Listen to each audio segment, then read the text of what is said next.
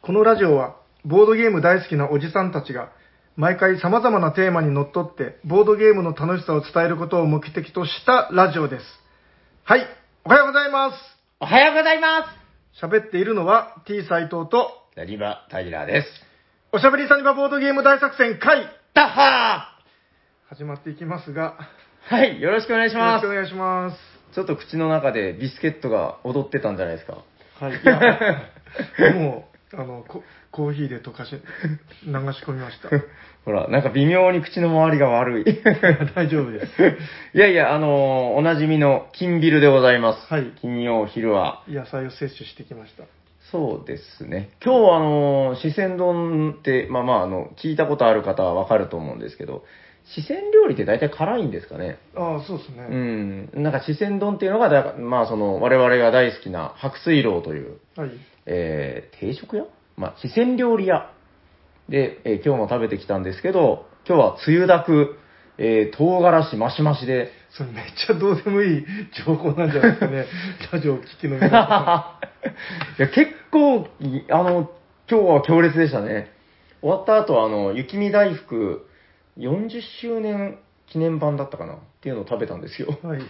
どうそしたらでもいい、 そしたら、お芋味ですごい美味しかったです。えはい、そんなどうでもいいお話に、えなんか斉藤さんがインターセプトしたい話題があるって。ーはい、あのー、はい寿命が5から10年伸びたんですよ。この間。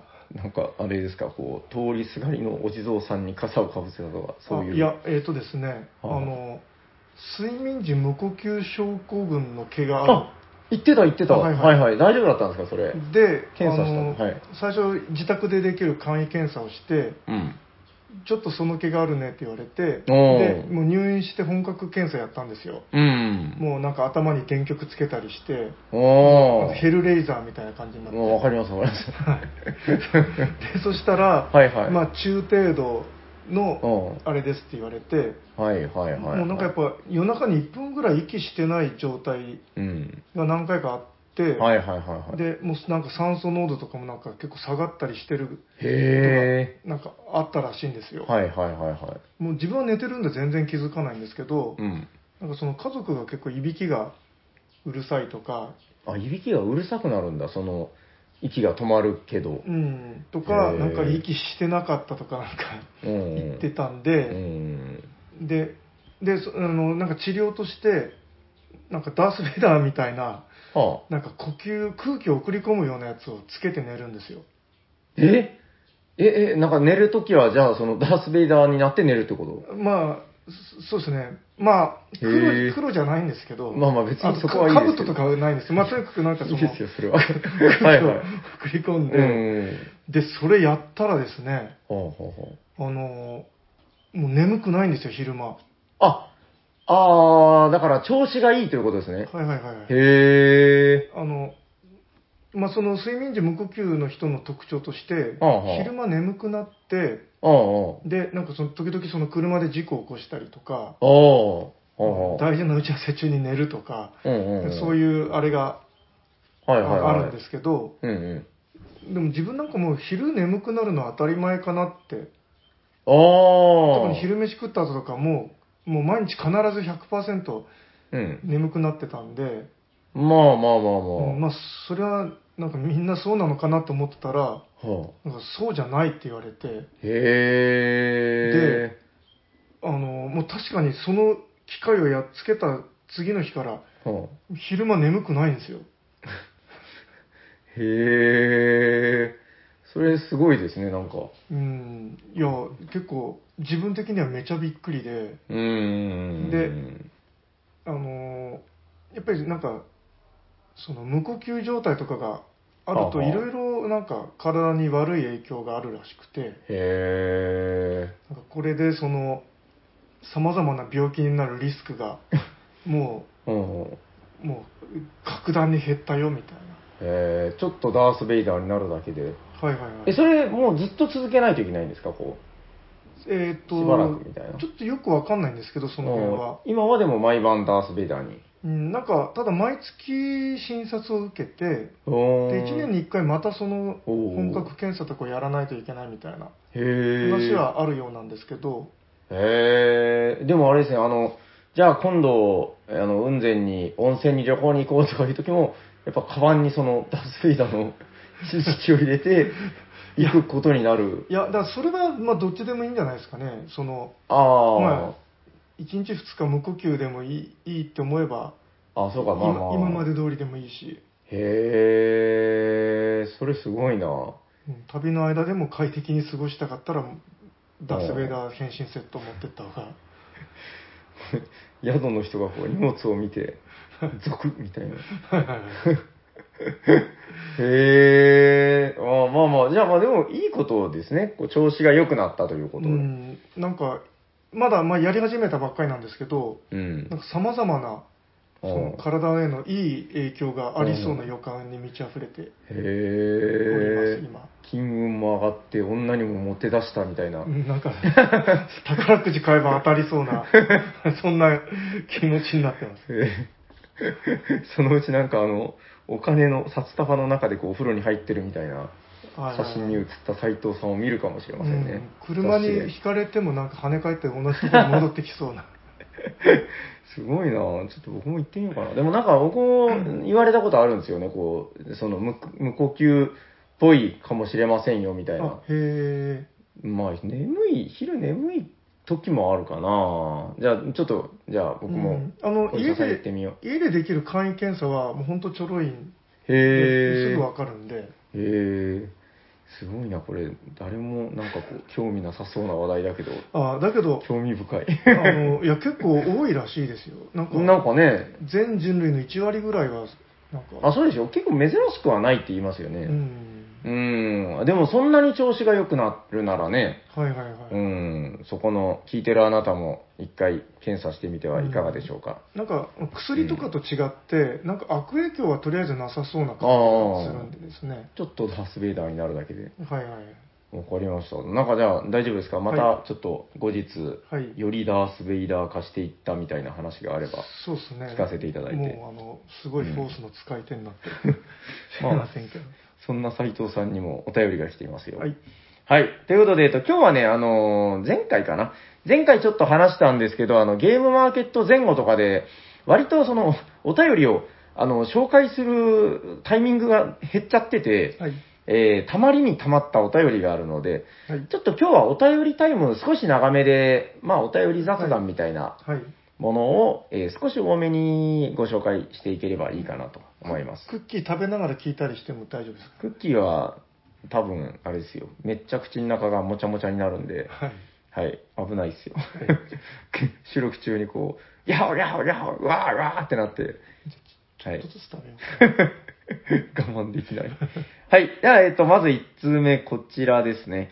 えー、おしゃれ、おささりネーム、えー、ギヤマさん、ありがとうございまう。ありがとうございます。す。えー、モンジローさんの話、興味深かったですということで、これは304回ですかね。えデザイナー名鑑、えーランドルフの回を聞いていただいたようで。はい。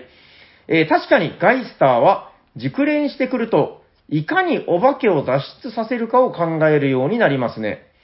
そのために、お化けを取ることを躊躇しなくなります。悪いお化けを4つ取ったときは、事故だと思うようになります。わらわらわら。ということで、えー、ギヤマさん、ありがとうございまありす。がとうございます。どうですかあの、一晩中ガイスターを遊んでいたことでおなじみ、斉藤さん。はうん。確かになんかいろんな結構作戦実は考えられるんですよね。あ、はあはあはあ、青の周りを赤で取り囲んで、 そのなんかグループをこ う、移動させるとか、 あの、あー、なるほど。はいだけど、はいはい。あの、自分が結構やった感じでは、なんやかんや言って必勝法はないのかなって思ったんですよ ね。まあ確かに。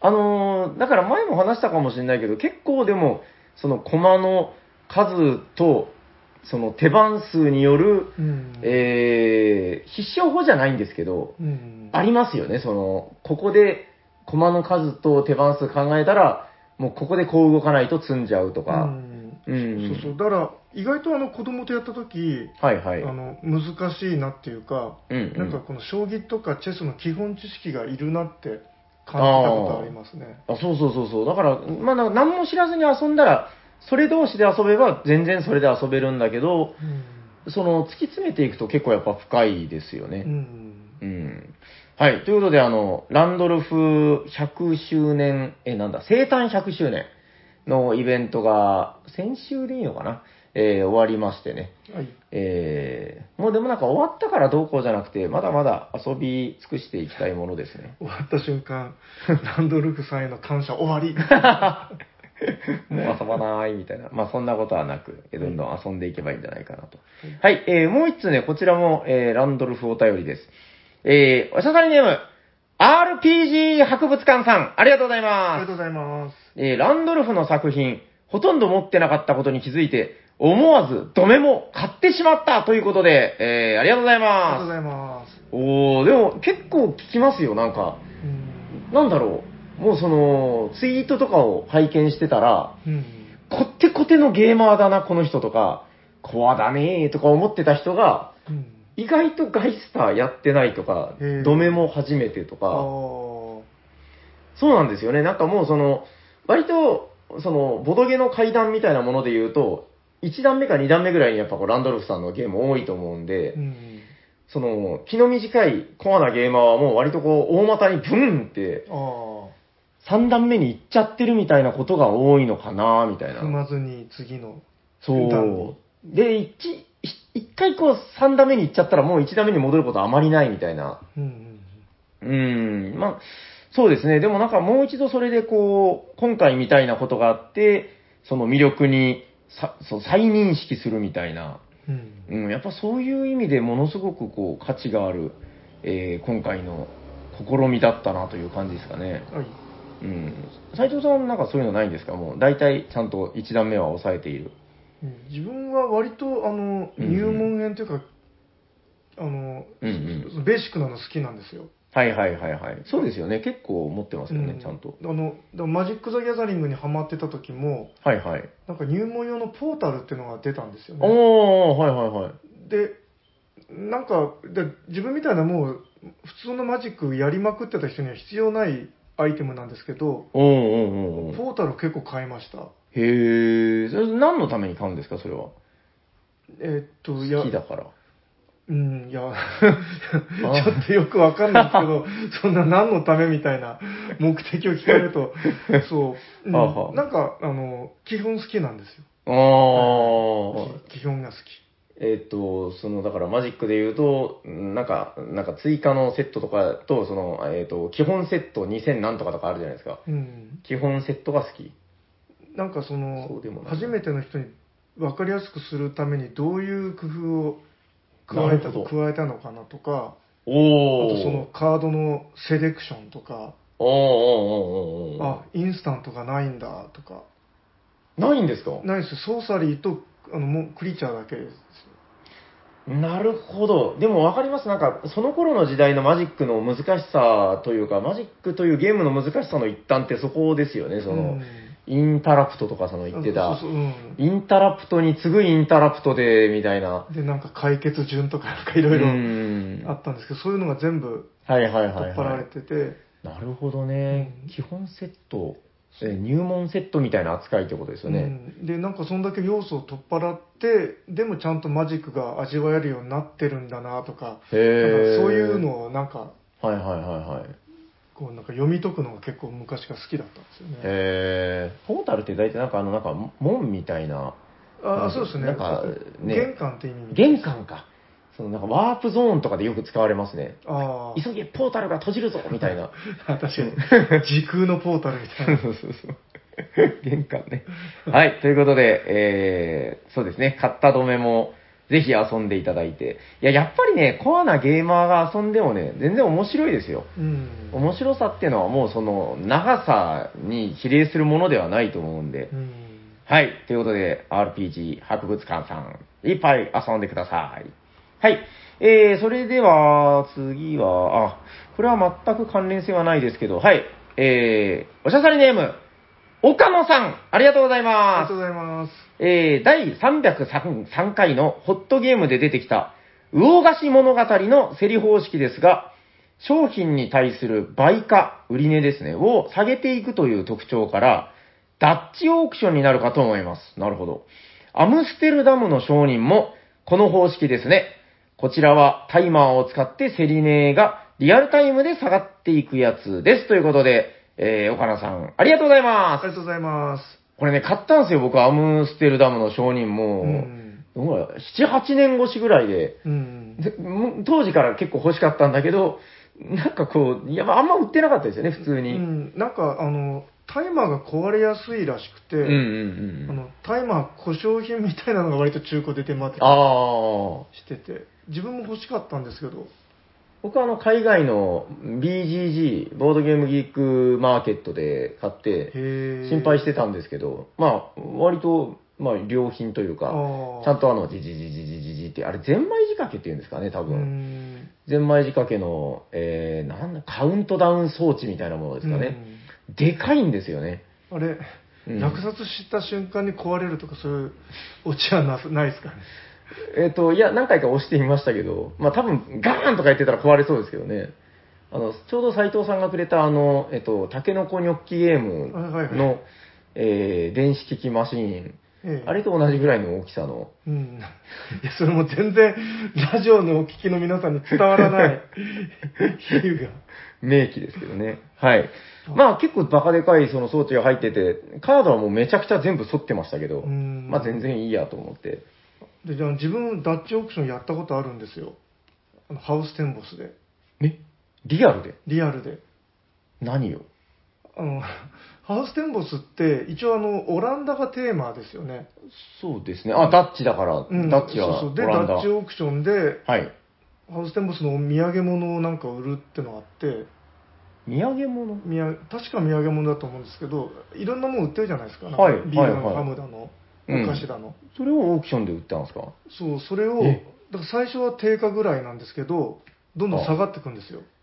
へえ。もう、もうしまいには誰も手挙げなかったらもう半額とかに なってて、で、うーん、はいみたいな感じで、 へえ。面白かったですよ。いや、面白いですよね。あの、考えてみると、だからオークションって、もうそのモダンアートから始まって、もうここの東西いろんなオークションあるじゃないですか。うんその、基本的には値が上がっていくのがオークションなのに、下がっていくことで悩むっていうのは、なんかまた全然違ううん脳みそというか、ううんん、もうもうその時点で面白いですよね。そうですね。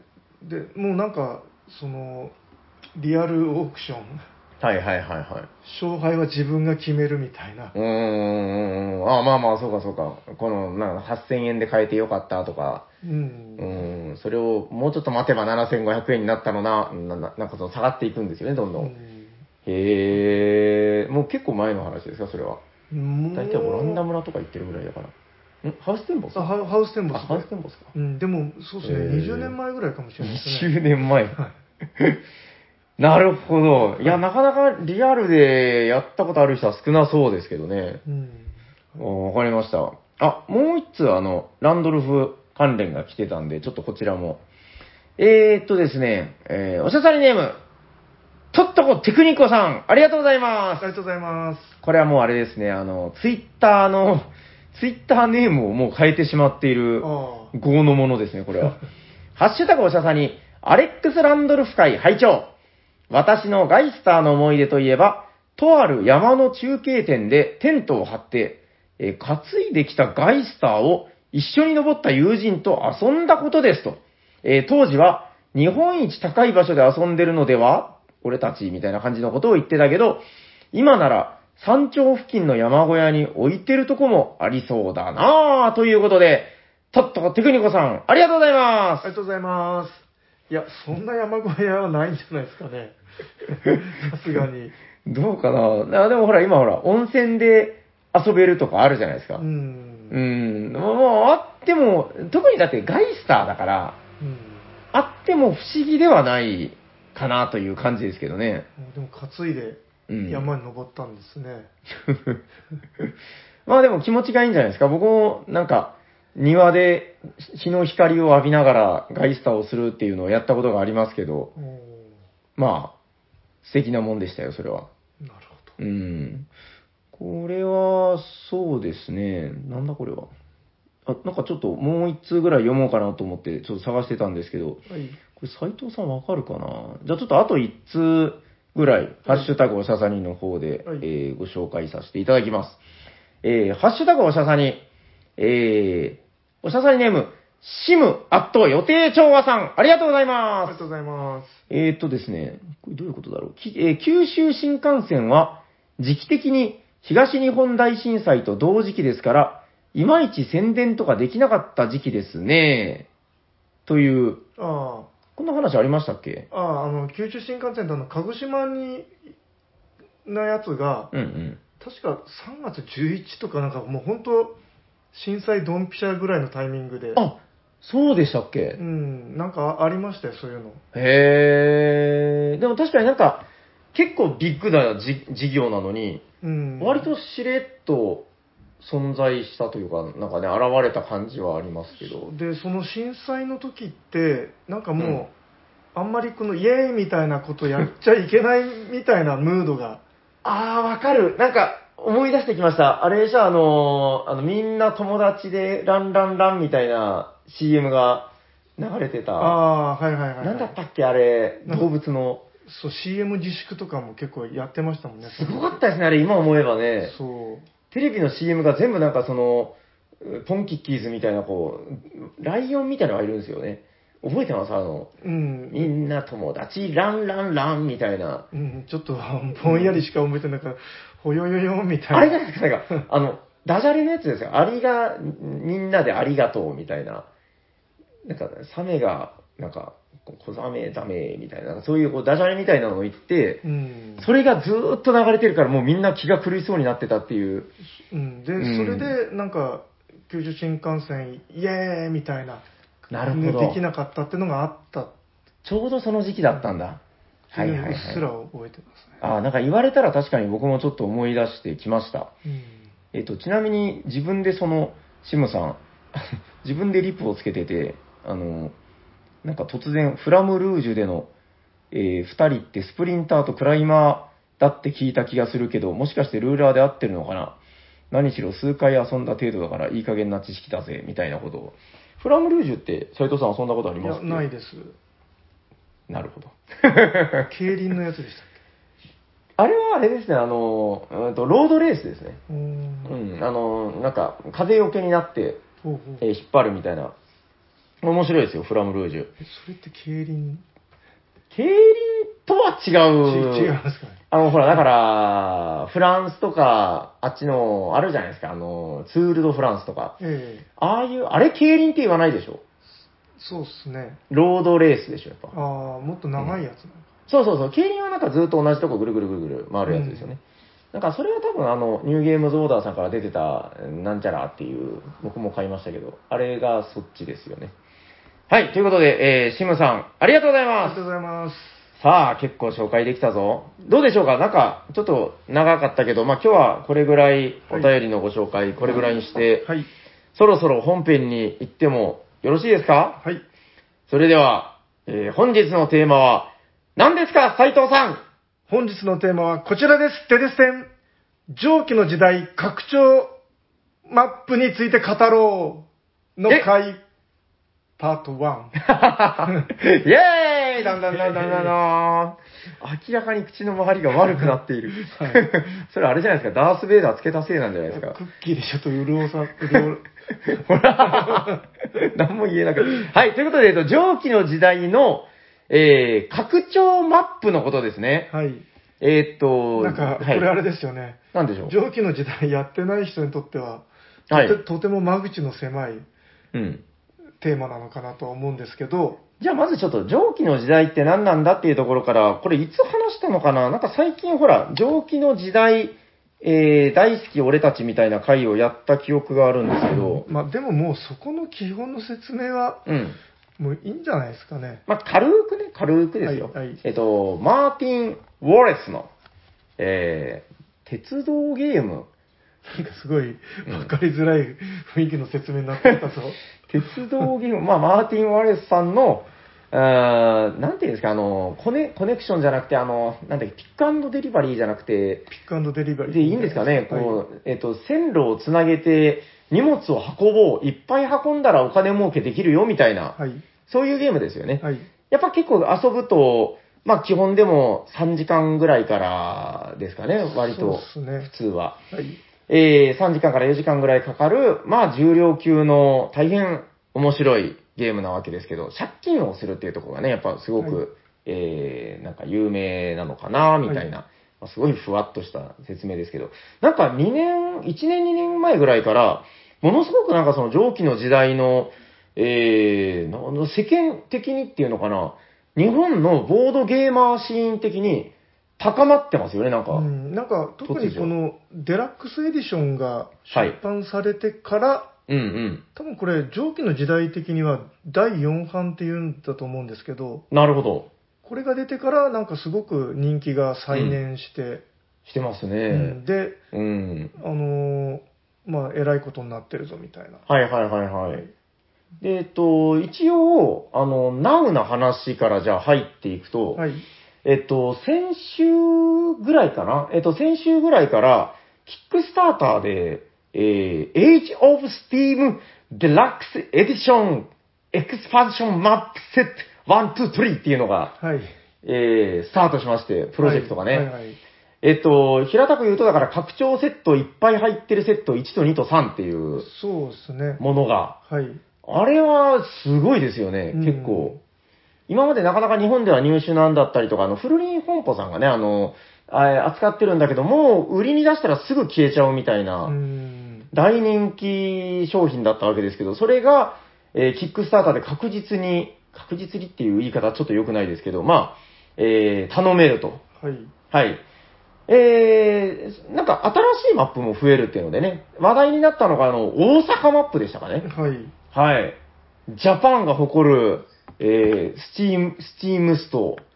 えっ広さと、ヒロさん、スチームストっていう言い方でいいのかな えー、なんかあの、蒸気の時代ファンブックでね、あの、もう、世間を驚かせたみたいな。そうでちょうどこれがあの、うんうんこの間のゲームマーケット春ではい。あの売りに出されて、はい。大変話題になりましてね。そうであの、うん自分も平さんにお使いを頼んで買ってきてもらったんですけど、はい、僕も買いました。は。はいあのヒロさんが遊んだ100の拡張マップがうんうん。フルカラー写真入りでやばいっすよね、これね。そう紹介されてるというう、ーん。で、はいはい。これを見て自分もあのもう拡張マップ熱が再燃してう、ん。でなんか買おうと思ってうん。ちょっと物色してたんですよちょうどはい。物色してたらそのキックスターターの方を目にして、はいはいはい。もう止まらなかったです ね誰も止めることはできないこの手をみたいな大体がその、斎藤という男は、そういうものが生来好きであるみた いな。上えっと、電力会社とかもそうだし、なんですか、なんか、うんそういうものを見ると、手が震えてくるというか、そういうところがやっぱあるんですかそうであの、うんうんその前にイーグリ・グリフォン社がイーグル・グリフォン社が今日それ言ってる。はいあはのい。レールウェイズ・オブ・ザ・ワールドのキックスターターをやったんですよはいはいはい。あのなんかおかずブランドさん作のうん。ジャパンマップがあ、そうなんですかレールウェイズ・オブ・へ日ー本が出たっていうのであ、そうです。ああ、日本。はいはいははいい、ははいいはいはい。で出、ましたね。うんうん。もうその時も、だから、ええいいよって言って、もうあの、全部入りのフルセットを頼んだんですよね。おー、はいはい。で、その前にもう蒸気の時代の第3版ってやつと拡張マップを買ってましたし、はい。その別のスチームっていうまた同はい。じようなゲーム。そっくりのゲームですね。はいはいはい。それも、あの、全拡張買ったんですよ。うん。だ から、だから自分的にはもう、このデラックスエディションはちょっとスルーしてたんですけど、うん。もうちょっとこの条件の時代ファンブックこのタイミングにうん。もうダメでしたねそうですね。いはや、いよくむしろ我慢していたなという感じですけど、もう、はい思考回路がもう判断不能になってダース・ベイダーももうやられたみたいな。そうですねうわー、バンバンバンバン。はいはい。で、まあそういうことなんですよ。だから結構今、ゲームマーケット前後ぐらいからまた、もう一段階高まりを見せてて、で、そのキックスターターがまあ最新、えー登場で、びっくりしましたけどね。そうですねうんでその123とあってそれぞれになんか6、7マップぐらい確か入ってましたよね。そんなにあったかなまあでもそれぐらいですよ。なんか裏表なのかな多分あれは。スラッシュで入ってたんで。あ、はいはいはい。うん、6マップずつぐらいは余裕で入ってた気がしますね。あ、えっ、と、ちょっと正確に。調べてるんですか ?1、2、3、4、5、6、7、8。あ、ボリューム1は9マップですね。ほげーで、それ2が7マップ、ほげー3が6マップですね、ほげそうで、この3の中に大阪って文字が見えて、ーはい、出ましたね、大阪。はい。そうで、大阪これは何と思って調べてみたら、うん。この上記の時代ファンブックの作者であるうん。ヒロさん作のうんうんマップがうん。うん。もう公式として採用されていたという。やばいっすよね。いや、やばいっすよもう遊びたい。早く遊んでみたい。はいはいはい。まあ、ということで、えっ、と、まあ、そういう高まりを見せている中で、えーゲームマーケットで、まあ、我々この上記の時代ファンブックを買ってきてですね、はい。えっ、と、ちなみに私、ちょっとドタバタしてまだ読んでおりません。はい。斉藤さんは、もうあの、渡した、その5分後ぐらいからもうなんか、サニバの中に座ってこう、ずーっと読書少年みたいにはい。読み始めて、もう大体読んだんですか、結構。そうですね。まあ、あの、全部きっちり読んだわけじゃないですけど、うん家にいるときは大体これをペラペラめくっパてラるパラって。トイレに入る ときも、お風呂に行くときもずーっと読んでるみたいな。まあ、なんとなくあの、はい。座ってる時はこれを片手にお茶を飲んでたりするみたいな。父さんどうしたのかしらみたいな。 はああ、わかりました。じゃあちょっとあのー僕も今から読むんですけど、い。まあ、あのーそうですね、ちょっと結構大人気で、この本自体が。はい。手に入らなかったっていう声もちょいちょい聞くのでうー、ん。うん、品薄みたいですよ、割と。おーえー、まあ、手に入らなかった方に向けてというのもあるかもしれないし、まあ、ちょっとあんまり詳細な内容はあれですけど、このマップは、俺はすげえ面白そうだと思ったぜというのを、ちょっと、斎藤図愛で、そうですね。はい。まあ、まずは、はいはいはい。えっ、と、もうこれは拡張マップの良作として有名なんですけど、うんうん。ムーンですかね。あ、もうムーンという名前のマップ。あ、はいはいはい。月面って前話してたやつですあか、そうそうですね。はいはいはいはい。全然見つか らないよ。これ作品とかあるんじゃないですかあ、あありますけど、基本的にはアルファベット順。はああー、そうなんだ。はいはいはい。はい、来ました、ムーン。い。で、はいあのーこの、で、まあ、この本のいいとことして、うんうん。なんかこの手のマニアックな本って、割とあの、あの字がざーっと、もう字しか書いてないみたいな、はいはい多いと思うんですけど、うん。これ全ページにこの、カラー写真が載ってるんですよ。そう、素晴らしい、これ、本当うに。んそうこれがあるんで、なもう見た目でなんか面白そうみたいな、惹かれるのを、うん、うんまあ見てもいいかなと思うんですよね。そうですね。とりあえず、ムーンマップは何人用って書いて3ますから4人。 3から4人。はいはいはい。で、あとこの感想、コメントがあるのも、これもとても良くて、はいはいはい。まあ、やっぱりあの一言でもなんか面白いとか、うん。なんかどうだったみたいな話があると、うんうんやっうんうぱりん。そこ参考にしますから ね。で、ここにでもですね、あの、高難易度ルールを詰め合わせすぎて一見破綻していそうに見えるが、すべてがうまくはまり合い、エッジが効いたルールとなってなり、なっておーなり、とても面白 い。ぜひプレイしてほしいって書いてあるんですよ。斉藤さん、大体そういうのに弱いですからね。弱いです。はい。はい絶品であるみたいな。はい。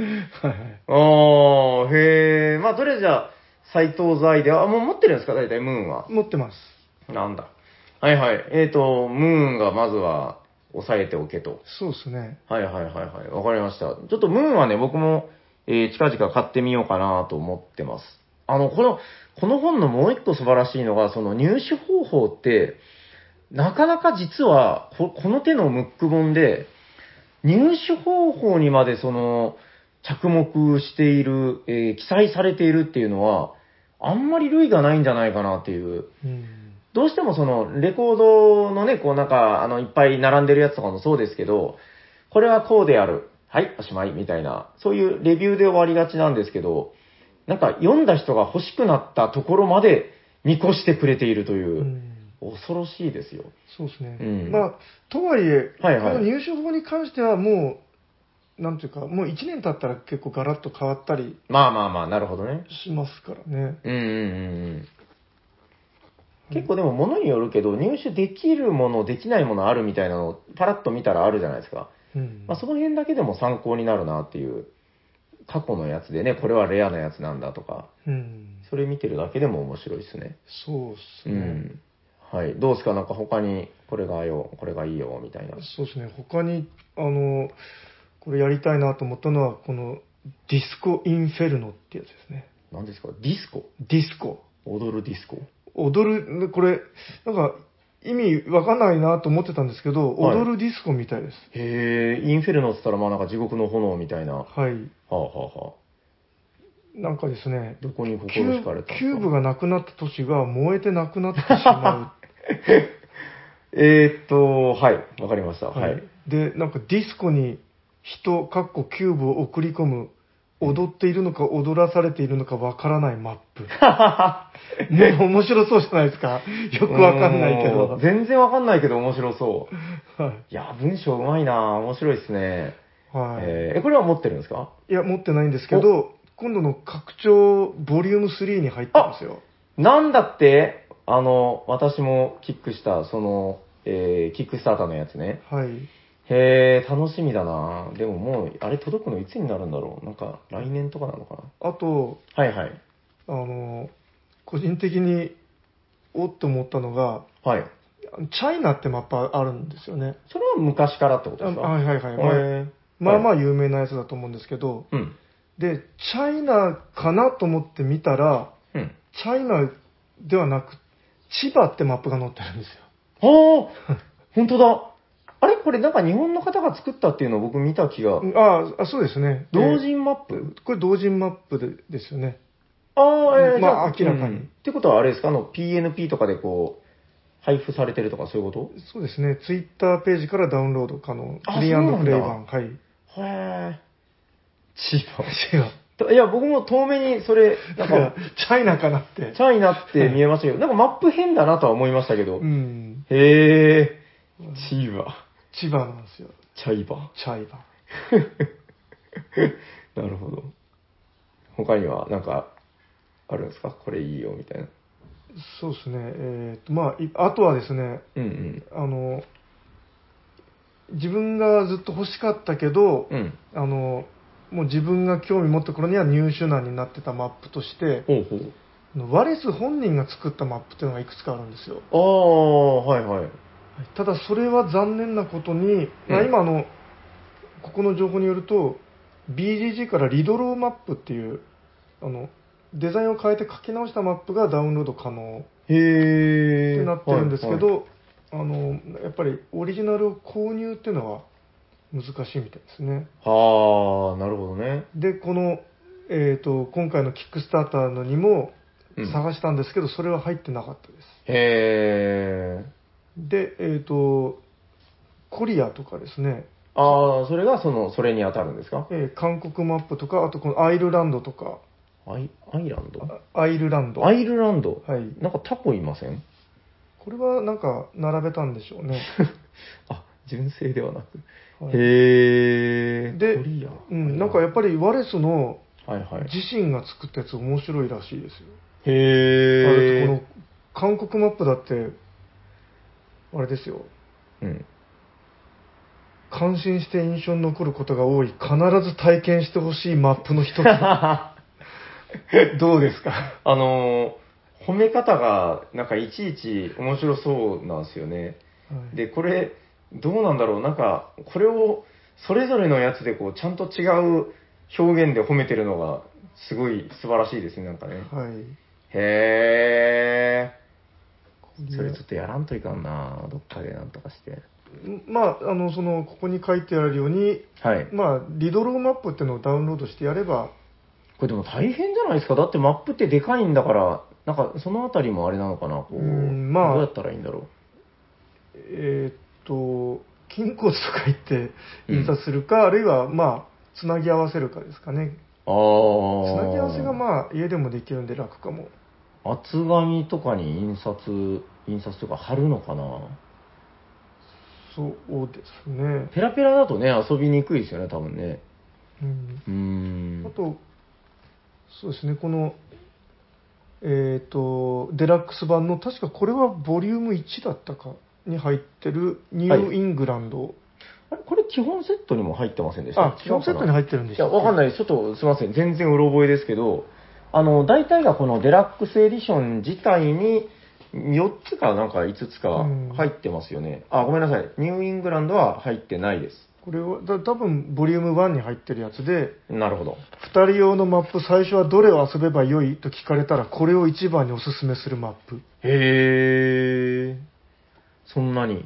初心者に優しい親切設計な上、バランスが素晴らしいので、2人でぜひ遊んでみて ほしい。はぜひ。わかりました。遊びます。い、へえ。あ、でもそれはじゃあ、キックスターターのやつ、キックしとけば、ちゃんと、えっ、と、1のやつにね、そうですね。含まれてるということ。はい。へえ。はいはいはい。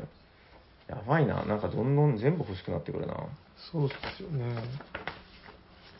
まだあるんですかこ他にのも。ピッツバーグってのはもうこの基本に入ってるんでしたっけピッツバーグは入っていません。あ、じゃあこれもボリューム1の方ですね。うんうんうん、う。なんんかこれは直線のタイルが10ドルっていうめちゃくちゃ高くて、すごくないですかはいはい。はい、だから、なるべくカーブを使えっていう面白いらしいですもうね。面白い。へうえ、んくねくねくねくね。うん。へえ。線路タイルコストの差だけでこれだけユニークなプレイ感を醸し出すルールは感動も の。ぜひ遊んでみてほしい。 ちょっとぜひ遊んでみてほしい、増えてきた。へはい え。もう、そんなにお願いされたんじゃな。そうですね、うん、なんかでも本当このちょっとしたルールの違いで、うん。プレイ感がやっぱりグググって変わるのがこの魅力ではあるんですよね。はいはい。でも、ピッツバーグって確かになんか、よくマップの名前として、ニューイングランドもですけど、聞く気がしますよ。なんか、やっぱり有名なんですね。うん。そう、なんか遊ん、実際遊んだので言うと、あの、フランスとかもすごい面白かったですもんね。あれえ、え確か拡張1に入ってたんであ、そうですね。僕はしめしめと思いながら買ったんですけど。はい、うーん、いやもうほんとその、なんでしょうね、一生ものですね、これはもう、ずっと遊べるな。これとかも面白そうですよ。なんでしょうかサザンチャイナ。聞いたことないな。中国南部。はい。これは、えっ、と、1人4リンクまでしか私有線路を作れない。うんリンクというのあはリンクっていうのはその自分のあの線路あの一つの町と町をつなぐ線はいはい。あれが4リンクまでしか作れないらしくて、ほう。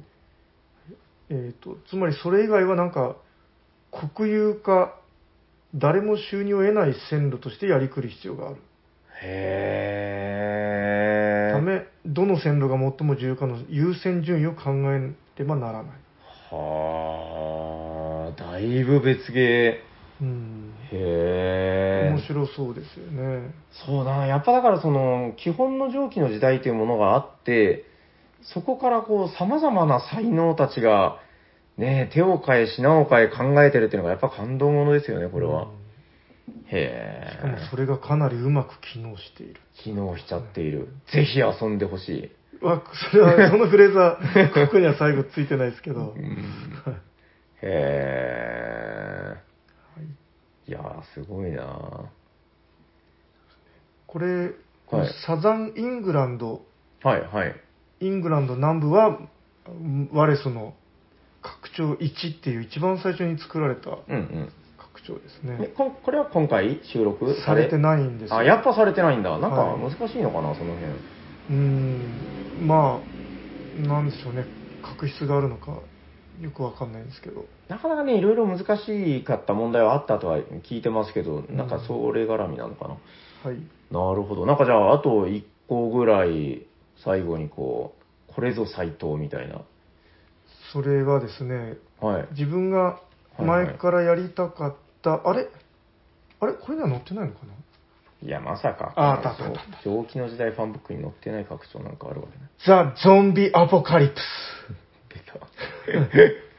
なんか、かっこなんだ、ペンシルバニア西部。へこれその蒸気の時代なのにゾンビが出てくるっていうーマップ上にはい持ってるんですかいやこれはか欲しかったんですけど入手困難で、はいでやっぱりリドルマップが BGG からダウンロード可能ってなってますねあ、今回のキックにも入って、入ってないです、はない、やっぱ入ってないんだ。い、黒ヘックスからゾンビが湧いてくるゾンビは死んだ都市には興味がなく新しい都市へ向かっていく おー。これを利用し都市が枯れてかそった後再度都市化するというトリッキーな動きができその仕組みがこのゲームを一層面白くして いるぜひ遊んでほし い。それは書いてない、へー。そうだからなんかどうもこれ単なるネタゲーだけじゃなくて、うんうんうん結構よくできてるマップらしいんですよやっぱなんかそれなりにそ、それを使った戦略だったりとかそういうことが出てくるってことなんですうね。んへー。The Zombie Apocalypse。ゾンビは一番近い球に向かって移動するって、ああ、そういうことね。はいいや、いいな。なんかそういう、へえ、いいですね。はい、なるほど。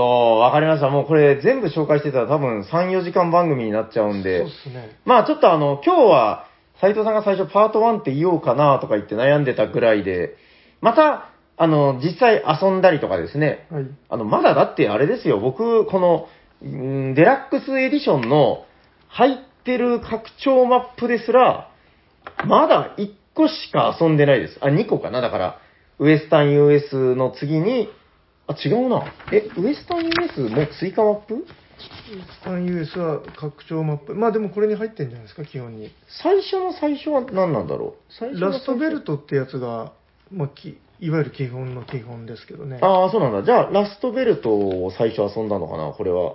多分そういうことですよね。うん、五大項うーん、多分そしたら僕ラストベルトとこのセントルシアしかまだ遊んでない。まだ全然、このデラックスエディション、えー基本セットですら、その低たらくですから。うんいや自分もなんかいっぱい買ってますけど全然あのただ買ってるだけなんでこれはいかん。はいこれはいかん。ワレスも、もう、おかん無理。えっと、まずはだからやっぱりね、ボードゲームっていうのはやっぱ遊んでなんぼですから、はいえー、ちょっと、キックスターターで蹴ったやつがね、届くぐらいまでには、せめて今持ってるマップを全部遊んでいるぐらいの、そうっすうね、ん、2週か3週ぐらいはしているぐらいの、はいえーなんか BGD で配布されてるリドローのやつも全部印刷して、全部遊んだっていうのを状態で正座して待つぐらいの、それは難しいかなと思いますけど 結構ありましたもん ね、もう。はいはいはい。まあまあまあ、あの、ちょっと遊んでからまた話せることが出てきたら面白いんじゃないかなと思いますけど、はいよろしいですかこんな感じで。はい。はい。ということで、えー本日のメインテーマは、蒸気の時代、拡張マップの巻でした。ありがとうございありがとうございまますす。さあ、次のコーナー行っちゃいましょうか。はいお便りのコーナー。ファンファンファンファンはい。ということで、えー本日も番組にお便りが3通届いております。こちらは DM、G メールの方でですね、いただいている分でございます。はい。じゃあ、こちらから読まさせていただこうかな。えー、おしゃにちはお茶にちはだいぶご無沙汰しております。マキですマキさん、ありがとうございありまがとすうご。ざいますえーお便りは5ヶ月ぶりになりますね。お、なんと。えー実は今年は繁忙期が終わったのと同時に、お長男が生まれてバタバタしておりました。すいません。いや、あま、謝らなくていいですよ、これ。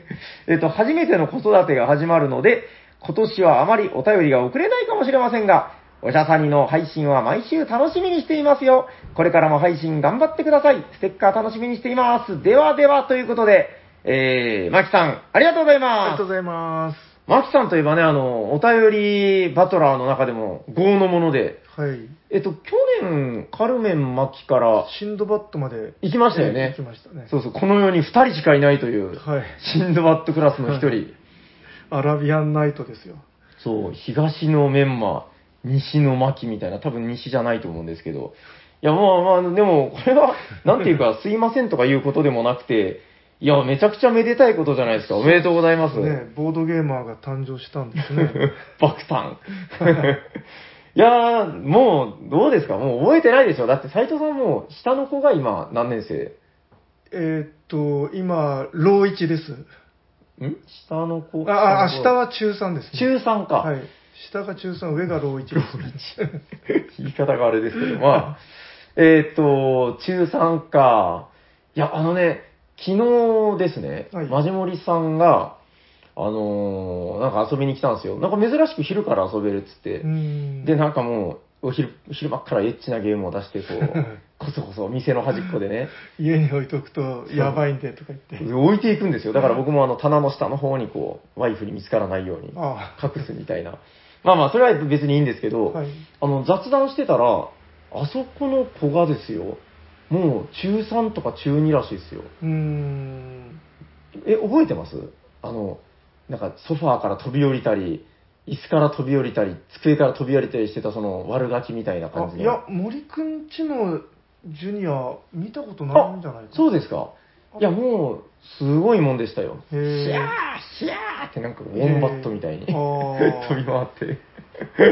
いや、まあまあ、可愛い子供たちだったんですけど、いや、もう想像つかないと思って、うーんいや、。それで話になったのが、よそ様の子供はいつの間にか、その大人になってしまうみたいな。まあうそうっすよーね。ん。いやー、すごいな。もうだって斎藤さんとこだって中3でしょ。もう最後に見たら僕多分、小学校の時、うん。だか。ら、もう見たら多分わかんないですよ。ああ。火消しの T シャツとか着てるわけでしょいや、火消しは着てない けど、もう、あの、すっかり影のある、 男になってますからね。あれはもう、もう、キャピキャピだったの が、もう、イエローからブラックですよ。大体小学校6年生から中学生ぐらいになったら、なんか黒とかが好きになるっていう。そう、 まあ、そうっすね。そうそう、うちのあの上の子とかもう完全にそうですもん。うん。あの、特に声変わりとか入ると、ああまあ、やっぱりちょっと、そこでキャラ変えようかな、みたいなああ。気持ちになるのかもしれないですねい。や、今まで通りのね、キャピキャピみたいな感じではいられないですからね。そうへえ。いや、まあまあ、だから、えまあまだ全然ですよ。今からですよ。なんかあの、友達からかかってきた電話がなんか留守電になんか残されてたり して、なんかそそういうの、なんか昔の聞くとすごい可愛くて、うん。今日遊べるみたい な言ってたのが、もう、誰々君いますかみたい な、そんなやりとりになっちゃってて、本当に。 いや、そりゃそうですけど。 いや、そう、だからもう、可愛い、可愛いだけの時期っていうのはね、もう、本当に短いですから。うんちょっと前にも、あの、そうなんですよ。な、なんだろうな、東京で話してきたのかな、こう、なんか、子育て世代がみたいなね、えー、母育てとかいう言葉もありますけど、まあ、子供と、キャッキャ遊べるのも、もう本当短い時期だよ、みたいな。うんまたね、大人になってこう、親父も年取ったなって。なんだそのダース・ベイダーみたいな。いつも被ってみたいな。まあ、で、遊んでくれるみたいなのあるかもしんないけど。 抜かれそう。まあまあまあまあ。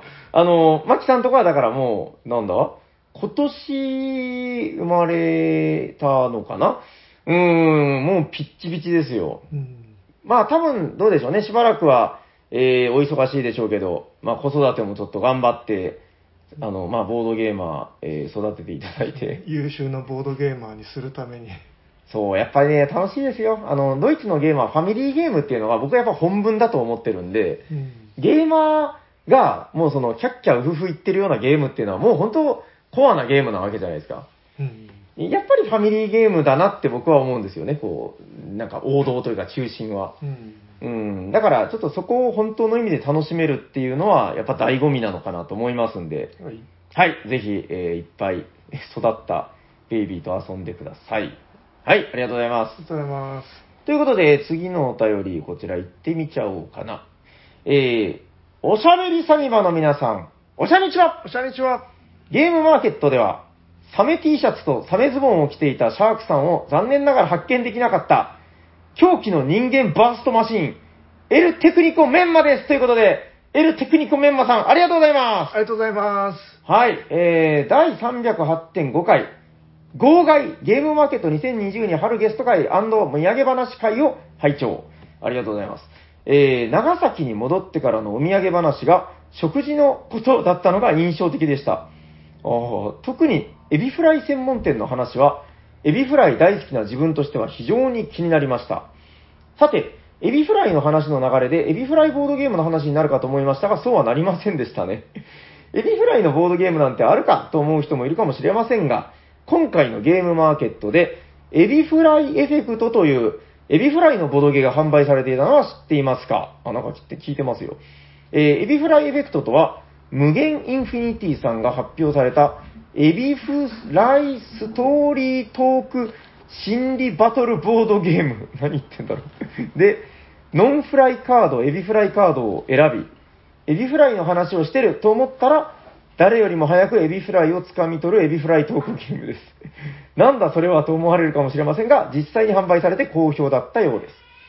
ゲムマに行ったおしゃさりの皆さんはエビフライエフェクトは知っていましたかそして購入されましたかそれと、えー、ご飯を食べに行ったエビフライ専門店の店名を教えていただければ、実際に食べに行きたいと思います。もし覚えていたら店名を教えてくだされば嬉しいです。ということで、エルテクニコメンマさん、ありがとうございますあり。がとうございます。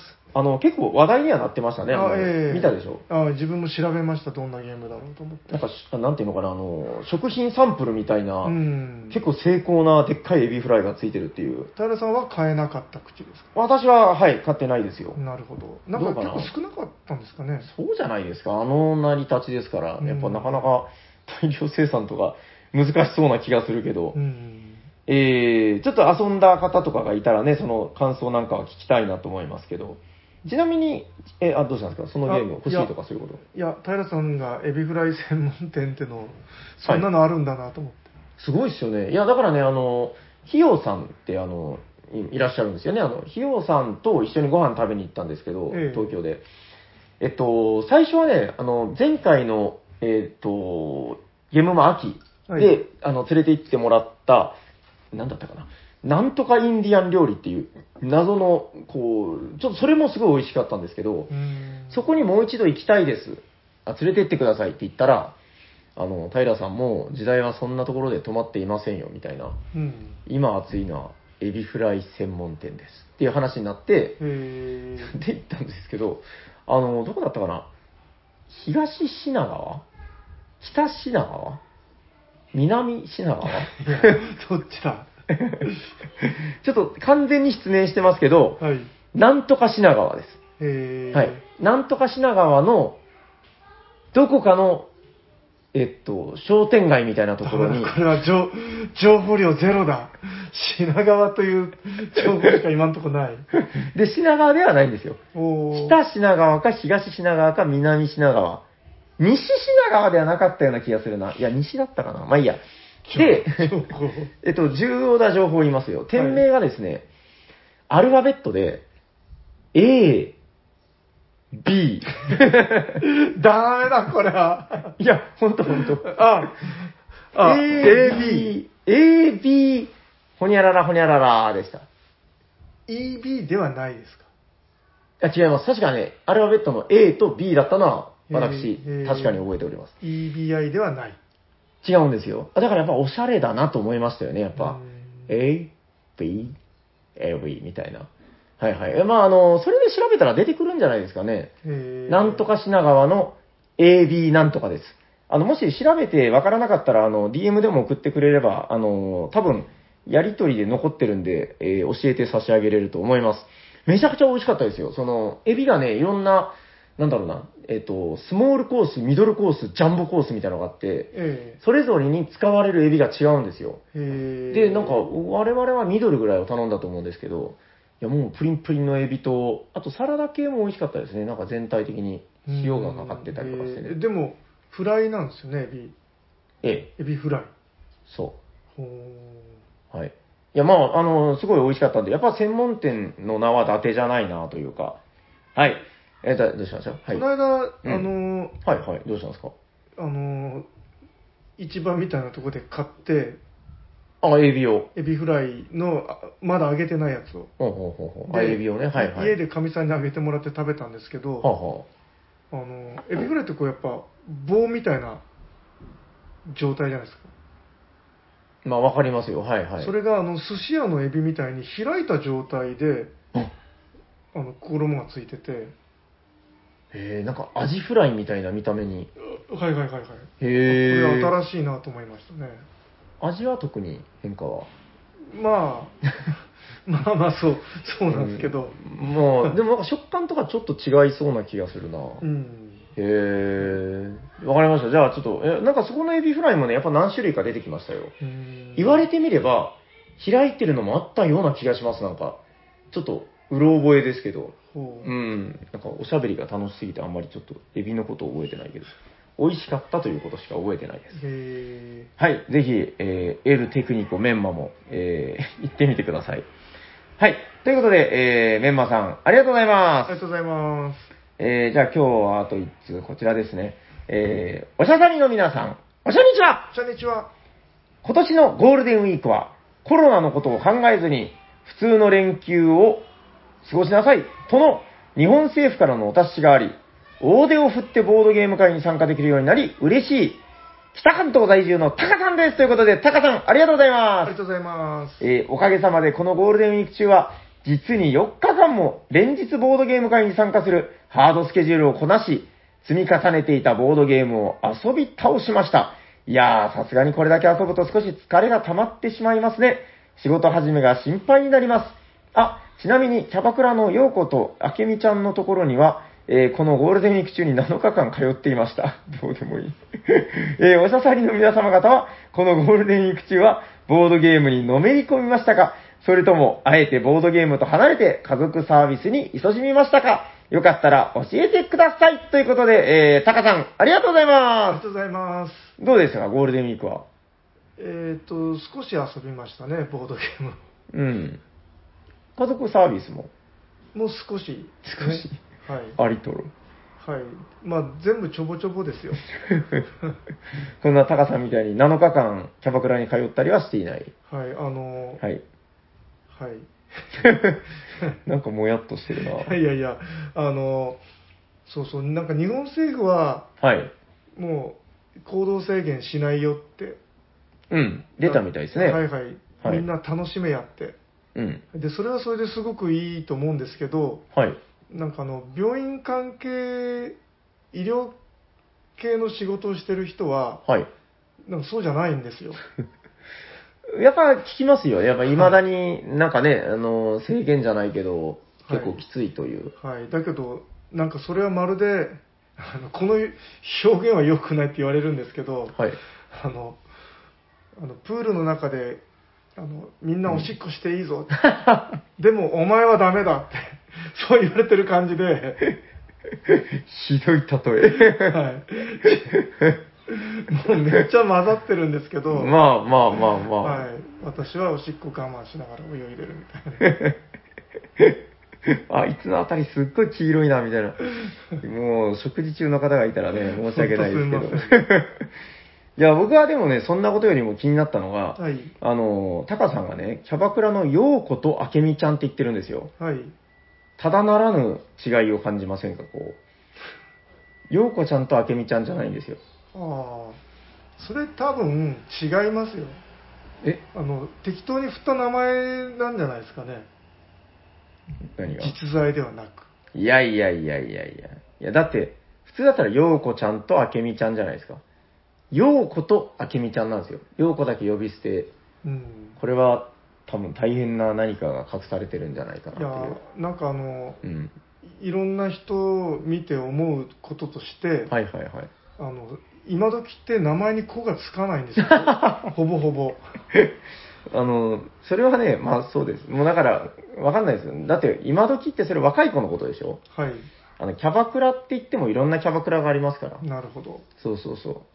斉藤さんが持ってるようなんじゃなくて、もっとこう、妙齢の、はい、だからもはいはい。うそのなんて言いますかおじさんたちにとってはすごいポピュラーな名前なんですけ どあのい今時はあまりポピュラーじゃない名前なん であけみちゃんとかいうは見たことないなぁそうそうなんですようんうちのだから親戚のもう僕より年上の方ですけどねがえー、あけみちゃんって誰かいた気がするけどなぁ下の世代では見たことがないですね最近本当子とかつけないんですよね、名前に、そうですね子は本当に見ないですうねん、多分20代ぐらいでも少ないんじゃないですかね。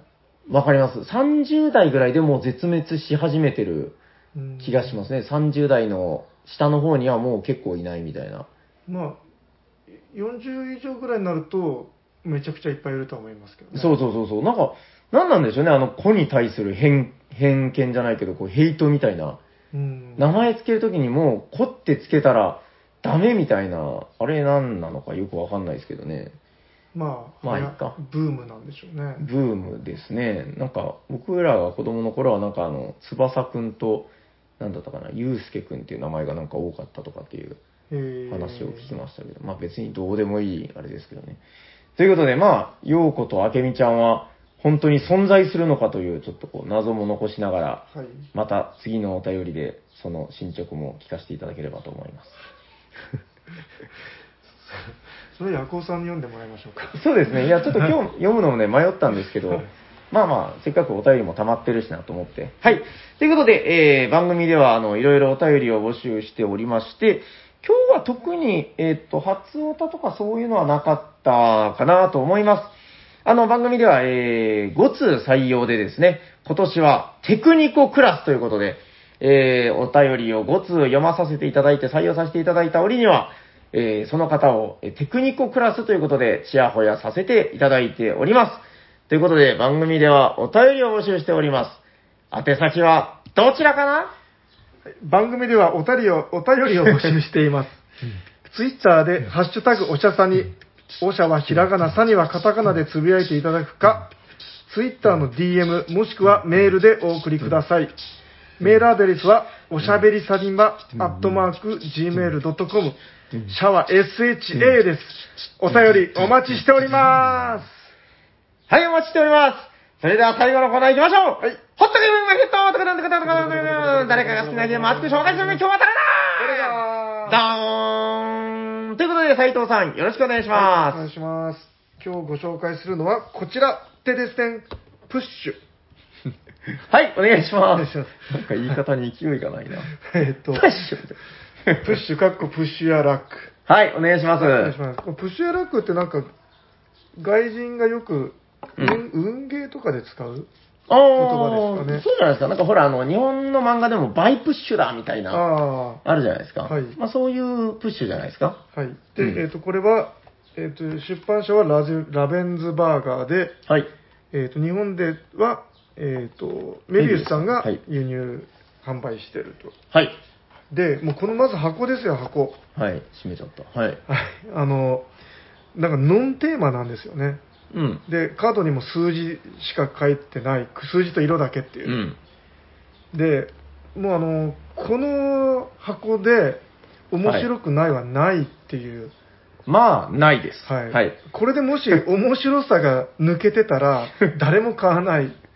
つまうんうり、んこれはおもし面白いに違いないっていう。あの、ちょっとこの例え悪いと思うんですけど、はいあの、歌手でね、はい。めちゃくちゃ美人とか美男子の歌手ではい。売れてる人と、ええもうブサイクで、もうすっごい汚い顔のおっさんとかで売れてたら、僕はやっぱりそのおっさんを信じたいなと思うんですよ。そうですよね。もう、えーでも近い話じゃないですか。でまあ、そうその人は歌だけでもう上がってきたんだみたいな。はい。で、えっ、と、 どどんなゲームかと言いますと、はいはいはい、お願いします。はいなんかこれも、あの、なんか意外と結構プレイ感が新しかったんですけど、うんうん。えっ、と、なんかバースト系っていうんですかね。バースト系。バースト系。うんえっ、と、どんどんめくって、好きなだけカード引いていいんですけど、はい。めくったカードは3列に収まるように置かないといけなくて、はいはい。一つの列には同じ数字は置いてはいけない、うん同じ色のカードは置いてはいけないっていうはいはい縛りがあります、うんうん。で、えー、と3列でバーストしないようにまずめくっていくと、うんうんうんでまあ、これ以上ダメだなと思ったら、まあ、ストップと言うとはい。でそうすると,、えー、とそのうちの好きな列から1個自分が引き取ってはい。残りは時計回りで次のプレイヤーその次のプレイヤーが引き取る,、うん引き取るとはい。つまり、まあ、バーストしないようにっていうのが一つ、それから、まあうん、自分が美味しくなるように、はいはいはい。で残りの引き取る、続きを引き取る人はなるべく美味しくならないようにうんうんっていうのを考えながら、列を作る。うんうん。うん。で、そのカードの中に、あの、ダイスマークのカードがあって、はい。これを引き取ったプレイヤーは、えっと、なんか、さい六面体のあの、カラーがいろいろ書いてある、はい。ダイスをコロコロンって振って、はいはい出た目の色のカードを全部捨てないといけないっていう。ひどい。はいははい。い で、えっ、と、まあ、そんな感じでこう引いてって、最終的には、その自分が確保したカードの数字の合計が得点になりますよ。っうん。ていうところなんですけど、うん。この、ダイスをコロコロって振って、出た目の色のカードを捨てるってとこが、はい。まあ盛り上が るわけですよね。うーんな、だからこう、二重の運試しだっていう話で、うん。めくりの、まあ、被ったらアウトっていうのは、まあ、よくある話、うんうん、よく聞きますよね、ルール的には。で、うんまあ、ダイスロールで運試しっていうのも、もう当然ながら、まあ、昔からある。でも、それを、この、めくりの運試しの中に、さらにダイスの運試しが入って、でも、ちゃんとそこにゲーム性があるっていう。うん。これでもね、なんかあの、僕割とワイワイ遊ぶゲームだなと思ってたんですけど、うん。あの、ほら、コロレットとかが、あの、い意外とね、あれってあの、クニチアのゲームとかもですけど、あの、渋いみたいな話あるじゃないですか。えこれ思ったのが、結構楽しむ、楽しめるには、割とこうゲーマー素質がいるのかな、みたいなこともちょっと思ったんですよ。えおーなんか、すごいこの間面白かったでしょ、こう。ええはいはい。 まあ、あの場にはゲーマーしか座ってなかったわけですけど、うん。そうそう、この、こうやったら意地悪できるなとか、うんここでこうジレンマを感じてっていう部分に、だからなんかゲーマーが喜ぶ軽いライトゲームっていうんですかね、こうん。う。うん、なんかそういう趣のゲームなのかなって僕は思いましたね。そうですね、まあ、その3つの列を作りながら、うんまあ、そのなるべく相手に精神的ダメージ が与えるにはどうしたらいいかなみたいなのを結構考える、うん。考えるんですよね、結構ね。そうですね、で、遊んだ後、あの、4人中2人が買ってましたからね。いそいそと。買いました買いましそうそうそうそう。いやーだからこれ、なんだろうな、本当もっともっと注目されていいゲームだなって気がするんですけど。そうですね、はいでなんかその、えーとまあ、ダイス振ってバーストするんですけど、はい。それをあのいやあのブロックすることも一応できると、うんうん、うん。自分の手番1回を使って、はいはいそはい。のまあ、とある色の列をもう全部そのうんうん。キープっていうか確保っていうかすれば、まあ、防げるんですけど、いいですねまあ、。それをどこまでやるかですよね、そんなことしなくても,、はいもうその色の目をダイス振った時に出さなければいいって いう考え方もありますからね、まあそうまあそうなんですよ。